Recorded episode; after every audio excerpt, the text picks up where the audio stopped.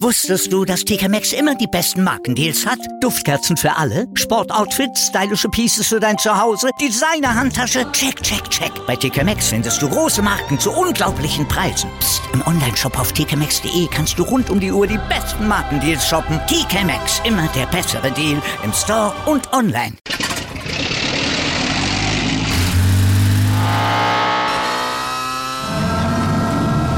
Von 0 auf 100.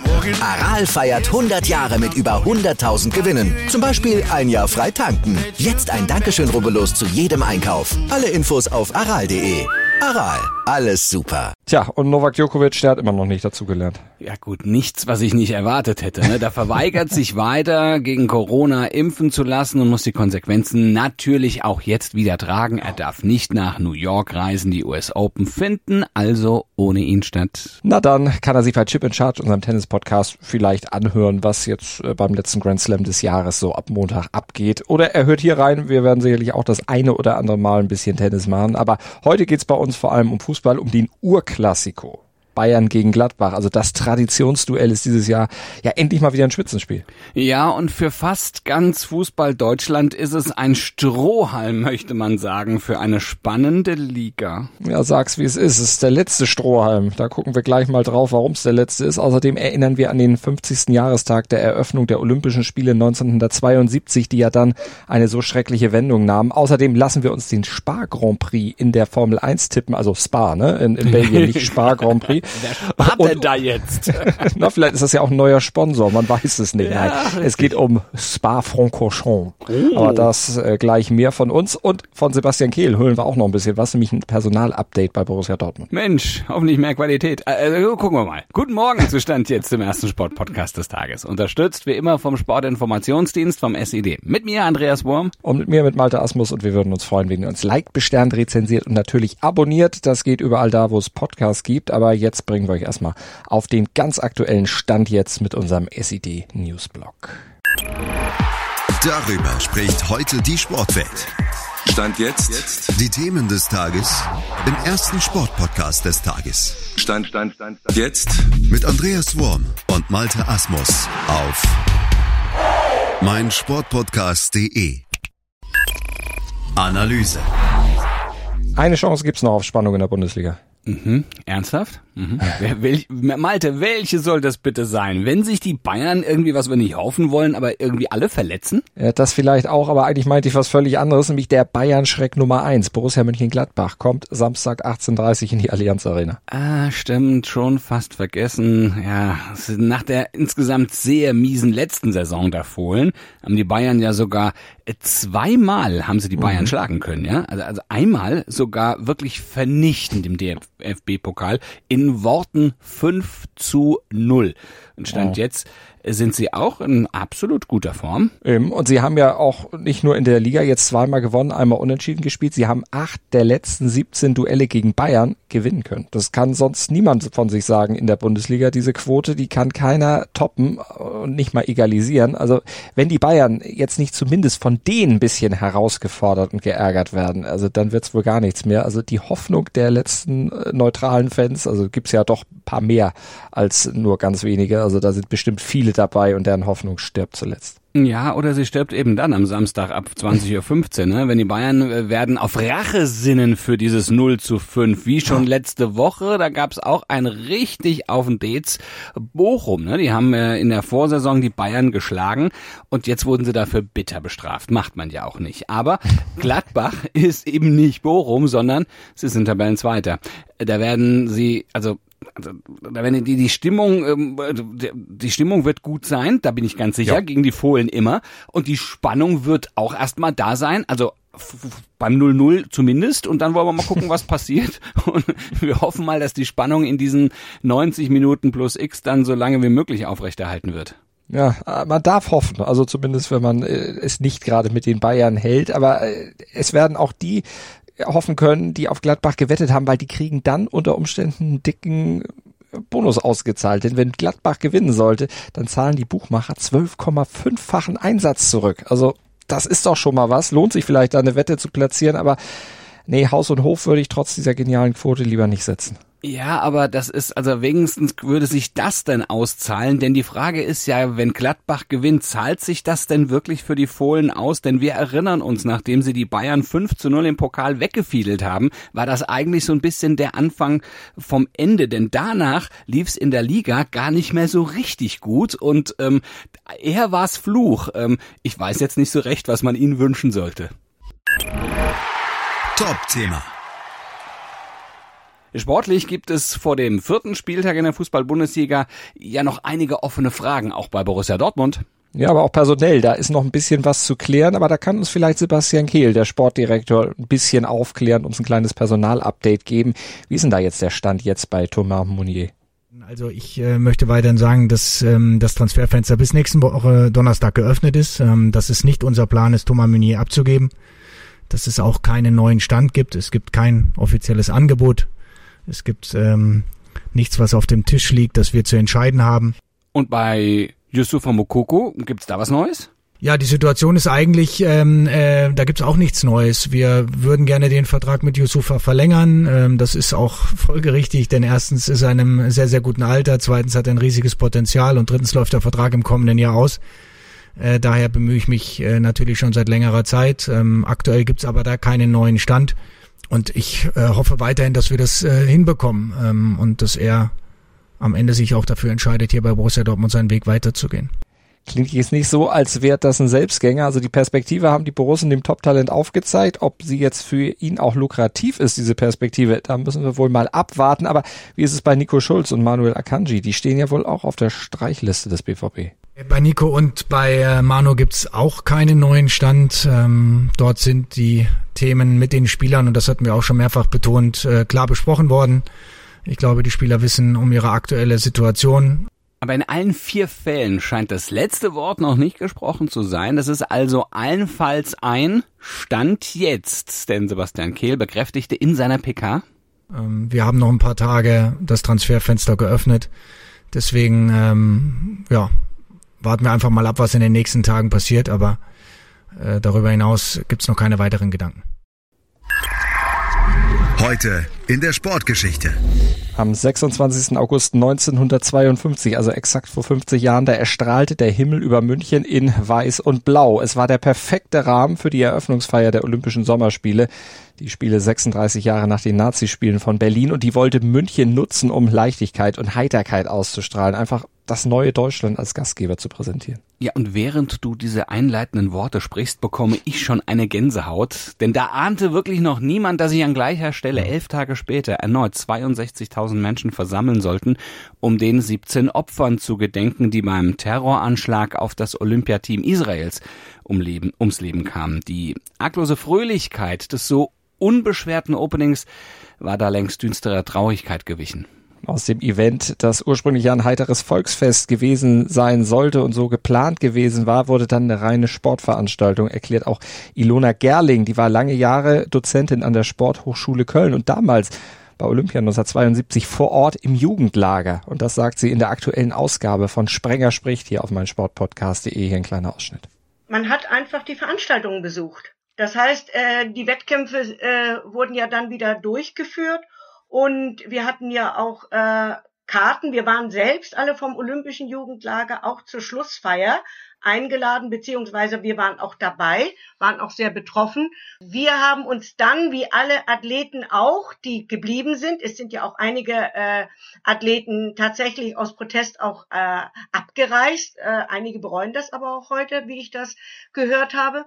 Äh, wir sind einfach dann zu den Wettkämpfen gefahren. Wir haben ja im Olympischen Jugendlager Karten äh, zugeteilt bekommen, die haben wir auch getauscht.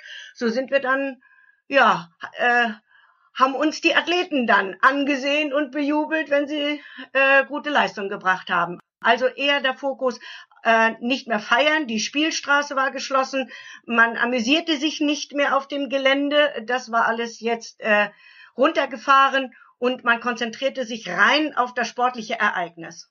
Aber wie war's persönlich? Also wie sehr hat es dich selber jetzt auch im Herz getroffen? Oder wie konntest du das als junger Mensch überhaupt verarbeiten?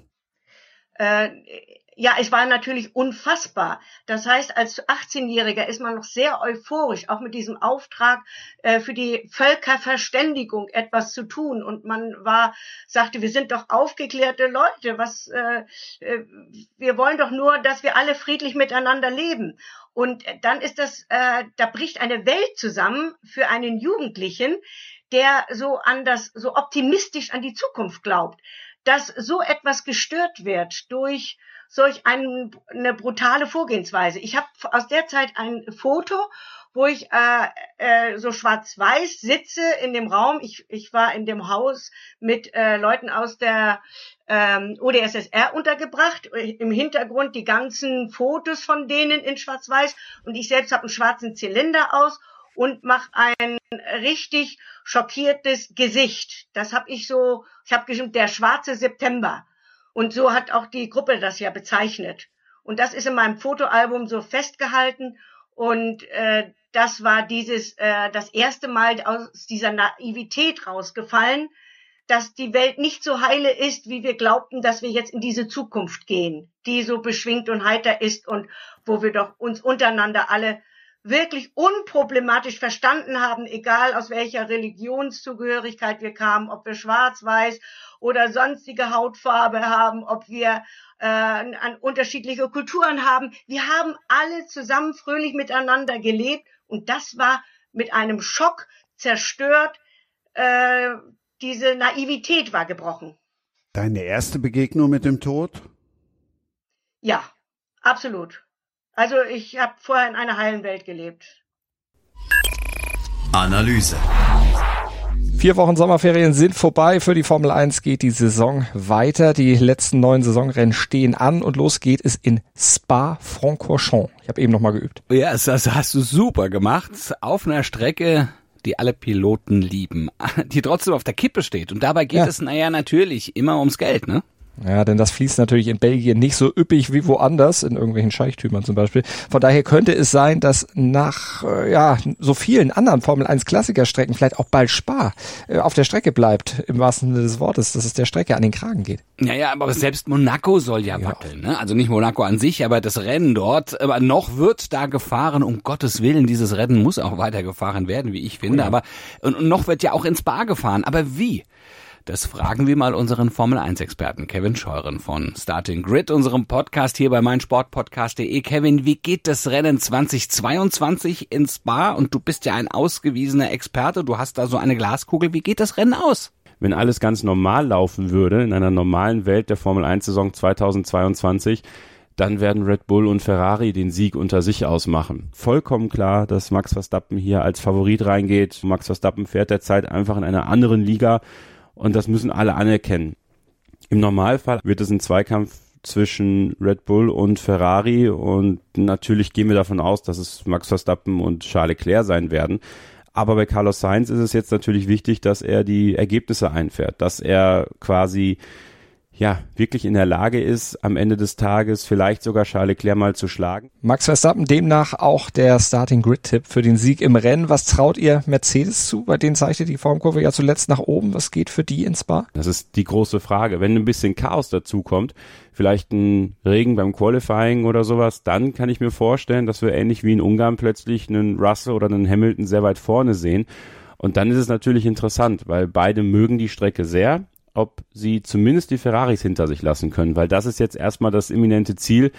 Wir, ja, wir im Sinne von Mercedes, die äh, wollen natürlich jetzt Platz zwei in der Konstrukteurswertung so schnell wie möglich haben und vielleicht dann sogar noch den, den Angriff starten auf Platz eins. Also man kennt das ja bei Toto Wolf, da wird dann immer das oberste Ziel ausgerufen und das wäre dann ja dann noch Red Bull anzugreifen.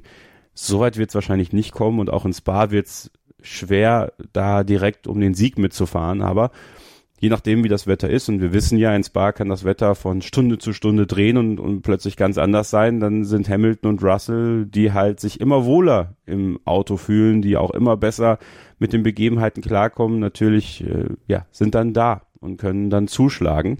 An der Spitze hast du gesagt, äh, Red Bull gegen Ferrari. Gibt's denn noch eine Chance für Ferrari jetzt in den noch neun Rennen vielleicht doch noch äh, vorbeizuziehen, um die Weltmeisterschaft dann zu gewinnen? Das ist natürlich eigentlich ja, nur noch hypothetisch äh, möglich, ähm, da Weltmeister zu werden, weil wir glauben nicht, dass Max Verstappen gestürzt werden kann, weil Max Verstappen ist so stabil unterwegs. Ähm, jetzt kommen Strecken, die ihm absolut liegen. Ähm, zwei Heimspiele quasi. Er ist ja geboren in Belgien, in Hasselt und fährt unter niederländischer Lizenz, hat auch niederländische Staatsbürgerschaft, aber die Orange Army wird in Scharen nach Spa kommen, sie wird in noch größeren Scharen nach Sandford kommen und diese beiden Rennen könnten natürlich dann schon vorentscheidend sein für die Formel 1 Weltmeisterschaft 2022 und dementsprechend ist er hochmotiviert, möchte beide Rennen gewinnen und dann am besten noch in Italien, dann in Monza, je nachdem wie die Lage ist, äh, gefühlt schon die Weltmeisterschaft eintüten und das wäre wäre natürlich der Dolch ins Herz eines jeden Ferraristi, wenn plötzlich äh, Max Verstappen da dann diesen diesen ja im quasi schon letzten Schritt gehen kann. Kevin Scheuren vom Starting Grid Podcast ist mit der ganzen Podcast Crew übrigens vor Ort beim Rennen dabei. Also vielleicht lauft ihr ihm dort über den Weg. Kleines Meet and Greet sollte ja durchaus drin sein. Einzelheiten, wie ihr vielleicht auch mit ihm in Kontakt treten könnt in Spa, hört ihr in der aktuellen Starting Grid Aufgabe, Ausgabe. Und die gibt's natürlich auf meinsportpodcast.de oder überall, wo es Podcasts gibt. Das bringt der Sporttag. Stand jetzt. Die Champions League äh, Gruppenauslosung wurde gestern durchgezogen. Mhm, ihr habt schon gehört, mit welchen Ergebnissen. Oi, Ähm, heute passiert das Ganze in der Europa League und in der Conference League. Und gekickt wird heute auch noch, also nicht nur gelost, sondern auch richtig gespielt in der Bundesliga. Nämlich der SC Freiburg könnte, wenn er den VfL Bochum schlägt, vorläufig Tabellenführer werden. Also ein Heimsieg muss her für die Breisgauer und der ist gar nicht mal so unwahrscheinlich, denn wissen wir ja, Bochum ist noch ohne Punkt, ohnehin demoralisiert von den Bayern aus der letzten Woche und ja, da fängt der Druck jetzt auch schon an, langsam zu steigen. Naja, bei uns ist der Druck weg. Ne? Wir lassen es jetzt so langsam aber sicher auslaufen. Aber wir würden am Wochenende wieder richtig Fahrt aufgeben. Äh, dann gibt's nämlich wieder Druck für die Montagsausgabe von Stand jetzt. Wir wünschen, wünschen euch für den Moment ein schönes Wochenende. Ja? Startet also gut ins Wochenende und Montag früh, klar, 7.07 Uhr sind wir wieder da, denn wir können mit Druck umgehen im Podcatcher eurer Wahl oder auf meinsportpodcast.de. Ich muss gleich Druck ablassen. Also du hast vielleicht oh. den Hund im Hintergrund gehört, der hat Druck oder sie hat Druck, die ja, muss raus. Bitte. Also ja, deshalb. Guck mal die frühe Runde. Meinte. Ja, ja, ja. Ja. Der frühe Vogel fängt den Wurm, weißt du der ja. Der ne? kannte ich mal, der frühe Vogel. So war das doch, oder? der Wurm kann mich morgen mal, da ist nämlich Wochenende. dann, dann, dann ist er aber wieder am Montagmorgen am Start, ja? Und zwar früher als deine Hündin, hoffe ich mal. Ja, das ist richtig, aber die macht mir hier gerade echt Terror. Deshalb sage ich jetzt ganz schnell, denkt ans Abonnieren und Bewerten und bis dahin, also bis Montag, Gruß und Kuss von Andreas Wurm und Malte Asmus. ja, du kannst das noch nicht ganz so gut. Nee, nee, Beziehungsweise bei dir klingt nicht, es nicht ehrlich. so fordernd. Ich habe auch nicht so Druck.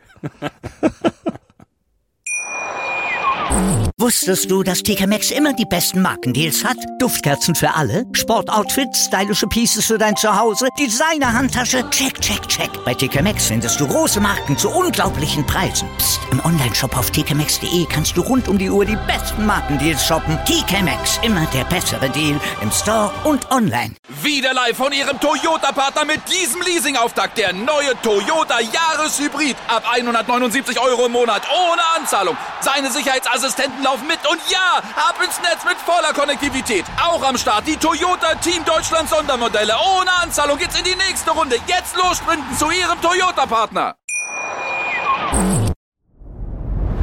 Dir hat dieser Podcast gefallen? Dann klicke jetzt auf Abonnieren und empfehle ihn weiter.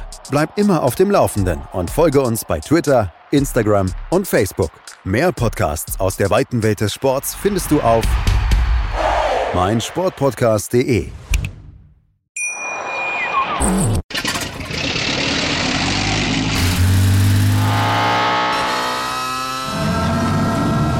Von 0 auf 100. Aral feiert 100 Jahre mit über 100.000 Gewinnen. Zum Beispiel ein Jahr frei tanken. Jetzt ein Dankeschön, rubbellos zu jedem Einkauf. Alle Infos auf aral.de. Aral, alles super.